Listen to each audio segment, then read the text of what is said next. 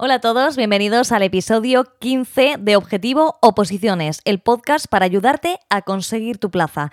En esta ocasión hemos pensado que vamos a hablar de algo que nos preocupa a los opositores. Básicamente, los que tenemos pareja, la verdad es que nos cuesta bastante mantenerla y los que no la tienen lo pasan también muy mal y os lo puedo decir por mis opocompañeros y esas conversaciones que tenemos de vez en cuando. Si es tu caso, ya sabes que puedes dirigirte a nosotros a través del teléfono 619 63 46. Pero, como siempre, necesitamos ayuda externa y yo soy partidaria de hablar con expertos en esta materia. Hoy vamos a hablar con una persona que sabe muchísimo de cómo ayudar a los opositores y cómo sobrellevar esto de tener pareja o no tenerla. Vamos a empezar por el primer grupo, aquellos opocompañeros que sí que tengáis pareja. Qué duro es, ¿verdad? Cuando tú estás agotado de estudiar toda la semana y tienes que hacer planes en pareja. Porque si tu pareja ha pasado por lo mismo, pues más o menos te entenderá, pero si no lo ha pasado, aunque te vea mal, pues es normal que le apetezca hacer cosas de lo que yo llamo los civiles, la gente que no oposita. Y qué duro es todavía más el día que te sale la convocatoria, aunque solo tengas que hacer la instancia, meter tus datos en la página web de turno, pagar, si tienes que pagar, si no estás exento, y ya no sepas todavía el día de fecha del examen, pero ya empiezas a lucubrar, ya te encuentras peor, ya no quieres hacer absolutamente nada que no sea estudiar pero tienes que descansar, te lo dice tu preparador, te lo dice tu entorno, un día de descanso. Ese día de descanso no apetece normalmente hacer nada más que, la verdad, vaguear, no tener la mente en, en, este tipo de cosas. Hay gente que prefiere tomar un vino, hay gente que prefiere tomar una cerveza, hay otros que les apetece dar un paseo por el campo, pero desde luego lo que a ningún opositor le apetece es consensuarlo con su pareja. Y aquí es donde vienen los problemas. Esta es una de las preocupaciones que tenemos y que plantearemos a nuestro experto. Por otro lado, Mm, cuando pasa el tiempo, cuando la oposición se alarga, porque todos los que tengáis pareja lo habréis hablado en algún momento. Bueno, voy a opositar, voy a ver el temario, yo creo que esto voy a tardar un año, dos o tres. Y se acepta. Pero cuando va pasando el tiempo, ya aquello que se aceptó, aquello que se firmó, no es como un tratado internacional, sino que pierde toda su vigencia al cabo de un tiempo. Cada pareja es un mundo, así que no sé cuánto tiempo pasó desde que tú firmaste aquel tratado hasta que venció, pero seguro que no era el estipulado. Y lo peor de todo es cuando pasa ese tiempo que habéis decidido que ibais a echar en la oposición y no has aprobado, pero tú ya tienes el conocimiento y quieres seguir intentándolo, no lo vas a dejar en ese momento. En definitiva, hay mucha gente que dice que es suerte que tienes pareja mientras opositas, que te apoya y es cierto y es verdad. Y ser pareja de un opositor o de una opositora es durísimo. Lo entiendo, ¿eh? Yo personalmente lo entiendo y desde aquí doy las gracias a quien me ha aguantado a mí todo este tiempo y me sigue aguantando a pesar de todo. Me ha aguantado mientras estudiaba, me ha aguantado el acompañarme a las convocatorias, me ha aguantado los suspensos, que eso es durísimo. Yo no sé cómo lo sobrellevas tú, yo bastante mal, porque si me presento es porque creo que voy a probar y si suspendo es un palo que tardo mm, al menos un mes en volver a más o menos ser yo misma. Bueno, yo misma, la que soy mientras oposito, porque os puedo asegurar que yo cuando no opositaba era una persona completamente distinta, mucho más alegre, feliz, dicharachera, todo el mundo me quería a su alrededor, no como ahora que prácticamente nadie quiere estar conmigo. Pero lo que iba es que mucha gente te dice que envidia, bueno, pues es un sufrimiento porque estás haciendo a una persona el que no haga la vida normal vamos, si, si, suele llevar tu trayectoria, porque hay otras parejas que, bueno, siguen con su vida, pero que en general, por lo que yo conozco y por la experiencia que tengo con mis compañeros, reducen mucho sus salidas de ocio, reducen mucho sus viajes para no abandonar al opositor, para que no se sienta completamente solo. Entonces estás completamente en una situación de desventaja sientes que estás ahogando a la otra persona, pero a la vez la necesitas porque es la persona que quieres. Que esto es un jaleo que no es tan guay como pensáis los que no tenéis pareja al tener pareja durante la oposición, que es difícil mantenerla, que hay que hacer muchísimo esfuerzo y que me reservo ahora, ya hablaremos, ya lo hablaremos, los que no tenéis pareja. Vendrá después, no nos olvidamos de los que no la tienen porque la vida parece que se divide entre los que sí y los que no ahora mismo. No vamos a añadir más a la ecuación y vamos a dejarlo aquí. Y yo ya os he dicho lo que pienso, ya os he dicho lo difícil que es tener pareja, lo agradecido que se está, por supuesto, pero dejemos que hable quien de verdad sabe de todo ello.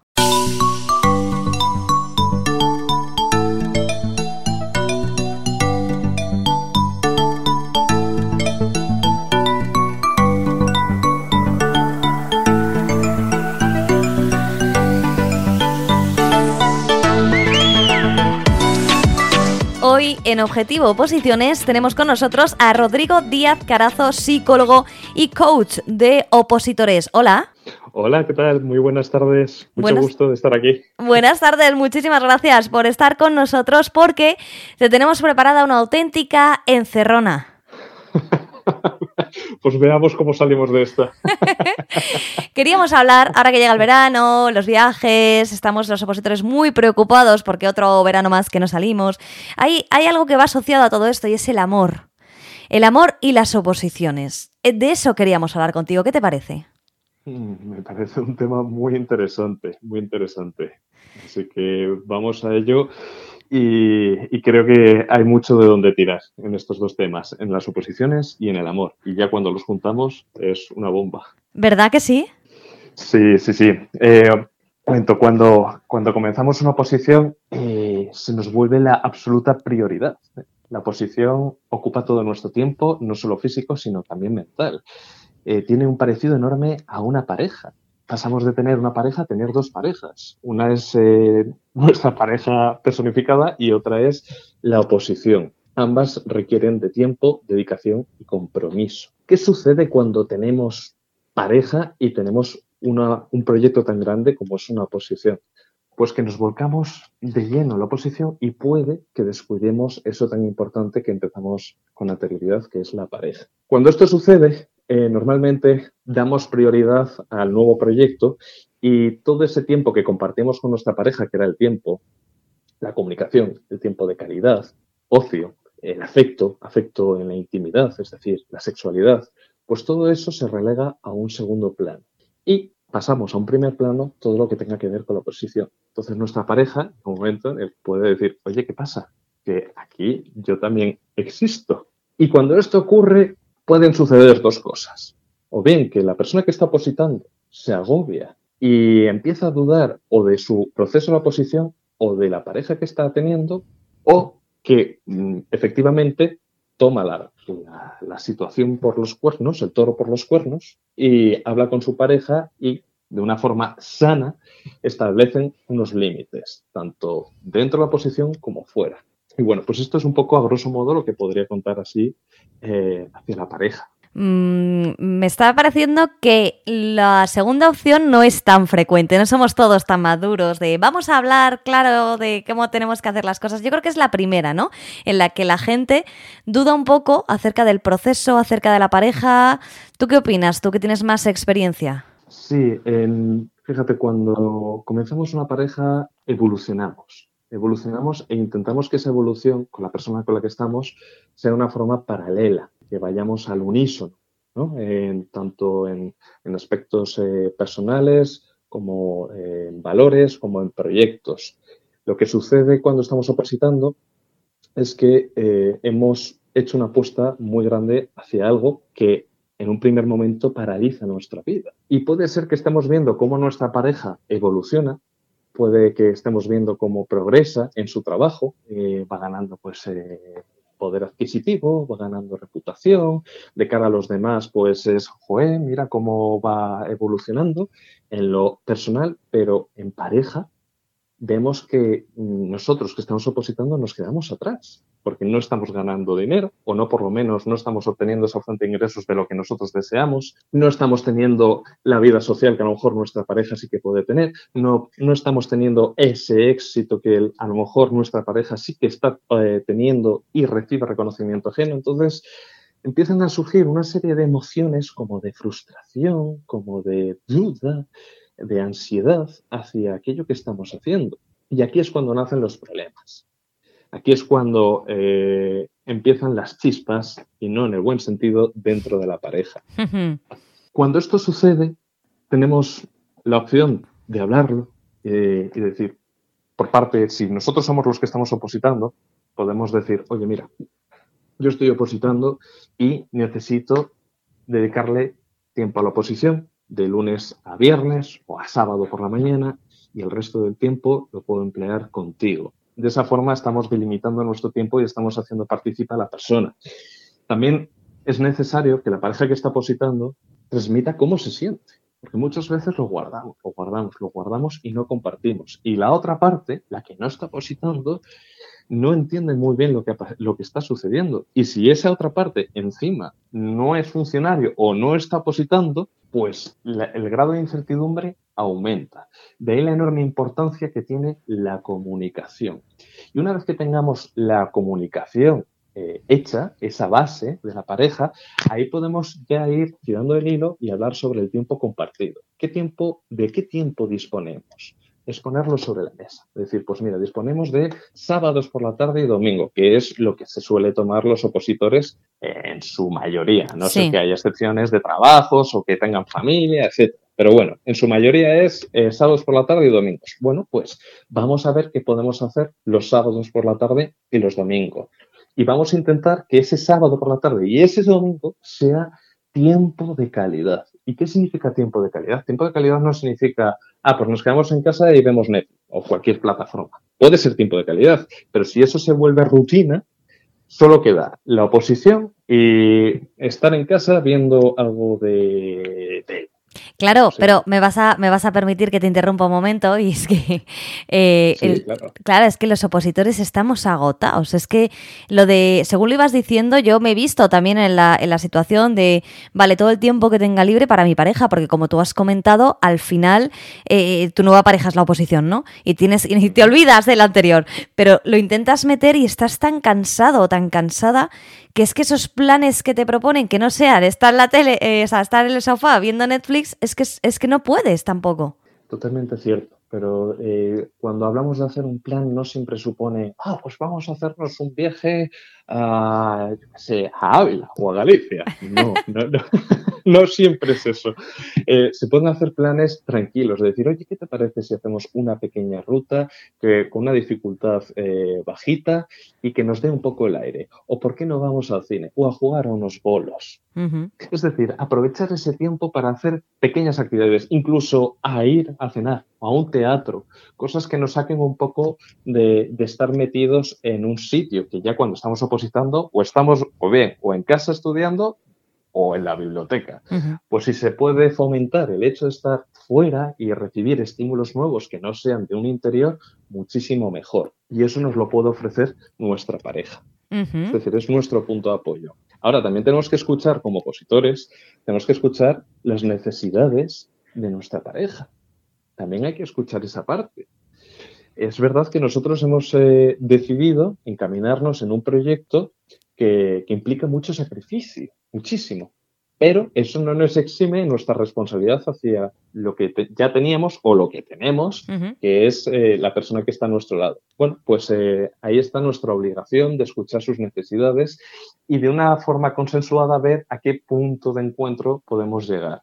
Mm, eso es, ahí está la clave, la forma consensuada. Así que, eh, siguiente pregunta, ¿cómo se habla con la pareja cuando tú crees que estás haciendo todo el esfuerzo del mundo? Hablábamos de gente que eh, solo está opositando, pero imagínate gente que oposita, que tiene trabajo. O sea, tú crees que estás haciendo todo el esfuerzo del mundo y tu pareja te echa de menos. ¿Cómo se puede llegar a tener una conversación sin resentimientos, sin rencores, que sirva para avanzar? Bueno, eh, que hagamos todo el esfuerzo eh, de cara a la oposición y con nuestra pareja no siempre quiere decir que lo estemos haciendo de la forma correcta. Em, de las buenísimas intenciones a veces eh, nacen grandes fallos. la, mejor forma es poniendo muy claro cuáles son los intereses de ambas personas. Has puesto un ejemplo muy, pues muy común, ¿no? El de te echo de menos. Bueno, te echo de menos como, como mensaje de cariño es, fabuloso, porque bueno, que se acuerda de mí, que está atento o está atenta de mí eh, y me dice que, pues eso, que echan en menos mi, mi, persona a su lado. Eso es maravilloso. Ahora bien, si ese hecho de menos viene con un tonito de, de pues como de pullita, sí, sí.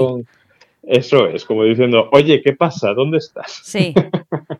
Bueno, pues ahí sí que lógicamente me hace un problema, porque no solo estamos mandando un mensaje, estamos mandando doble mensaje. El te hecho en falta, no estás aquí, pero es que mm, por tu decisión, no por la mía, yo me estoy comiendo eh, esta, eh, esta, falta de amor, ¿no? Sí. Eh, esto no es lo que yo imaginaba. Bueno, pues para evitar eso, yo siempre recomiendo que se hable todo lo que se pueda. Es decir, oye, mira, mm, yo sí que quiero que me mandes mensajes de cariño, de afecto, pero mándamelos desde un tono amable. Y si tienes un problema, no vengas con segundas, no juegues con ese doble mensaje, donde el contenido dice una cosa y el tono dice otra. Intenta que el contenido y el tono vayan en la misma línea, porque si no, la persona que está positando o, viceversa, me da igual, nos va a causar mayor ansiedad. Y ya empezamos con, joder, no sé si mi pareja va a aguantar que yo esté haciendo todo esto, o eh, no me siento comprendido o no me siento comprendida y, vienen todos estos sentimientos de incertidumbre que, son muy malos, son muy malos. Entonces, mm, para, para, concretar, lo mejor que podemos hacer es decir, estos son los problemas que, podemos tener, estas son eh, mis necesidades y si me surge la necesidad de que te echo de menos, hoy ya sabemos que el domingo nos vamos a ver. Y si necesitas un poco más de afecto, oye, pues a lo mejor podemos hacer una videollamada. O nos podemos tomar un café juntos. Es encontrar momentos pequeños juntos entre semana. No quiere decir que la relación eh, entre semana no exista, ni muchísimo menos. No tenemos por qué todo postergarlo al fin de semana. Podemos encontrar pequeños momentos durante la semana, ya sea por videollamadas, si es que estamos lejos, o si vivimos juntos. Oye, a las 7, a las 6 de la tarde, ¿te apetece hacer algo juntos? Algo que nos guste, compartir algo y darnos ese cariño que no nos estamos pudiendo dar fenomenal. Ahí sí que estamos construyendo y no destruyendo. Algo que te quería preguntar también para terminar, porque estamos hablando de aquellos opositores que tienen pareja, pero, Rodrigo, hablaremos de los que no la tienen.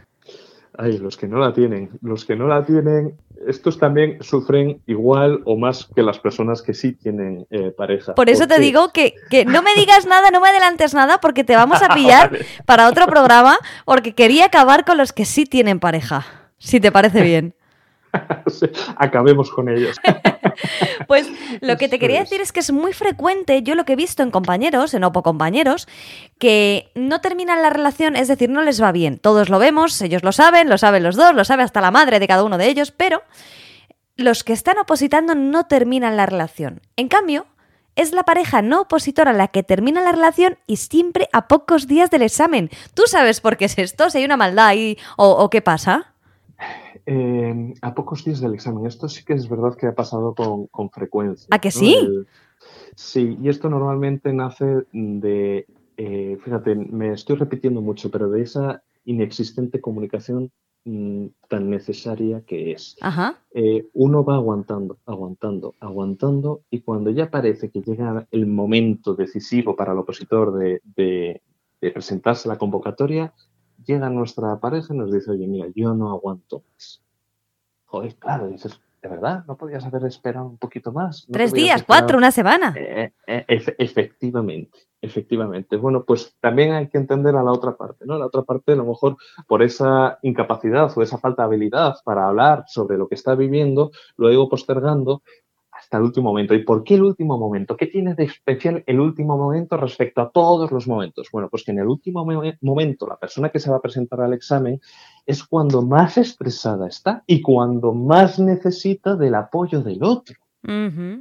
Y si eso no está porque la pareja ya está mermada, uno llega al límite y dice, no aguanto más. Ya, esto también me suena al que va a cumplir años, ¿no?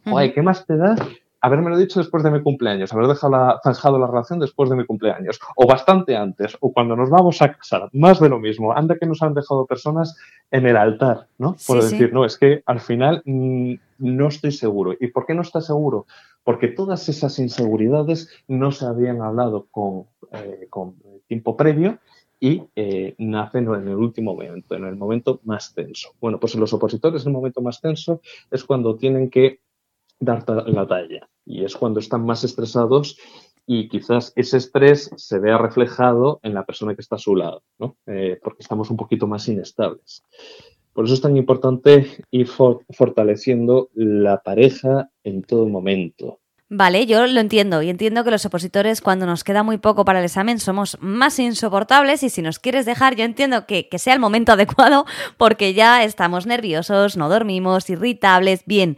Pero desde aquí, ¿qué te parece Rodrigo? Voy a hacer un llamamiento a todos aquellos que vayan a dejar a su pareja que esperen a que se examine, ¿eh? Que tengan esa decencia. Pues sí, ya que han aguantado durante mucho tiempo sin hablar las cosas, ya no por ellos, sino por la persona que está a su lado.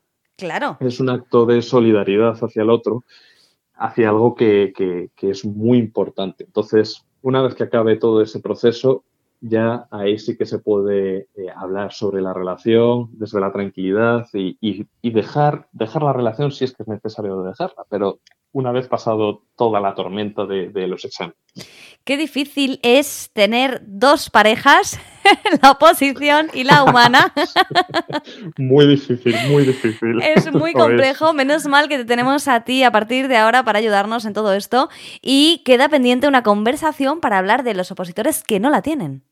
Uy, sí, sí, sí, sí, que, que ellos también tienen bastante, sí, sí, esa sensación de soledad y demás cosas que no voy a decir ahora. No lo desveles y todos aquellos opositores que nos estén escuchando, que estén muy atentos si no tienen pareja, porque hablaremos de ello con Rodrigo Díaz Carazo, psicólogo y coach para opositores. Muchísimas gracias. Ha sido un placer, Blanca, y bueno, pues eh, nos veremos con más frecuencia, como tú bien has dicho, y yo encantado. Estupendo, hasta pronto. Hasta pronto. Adiós.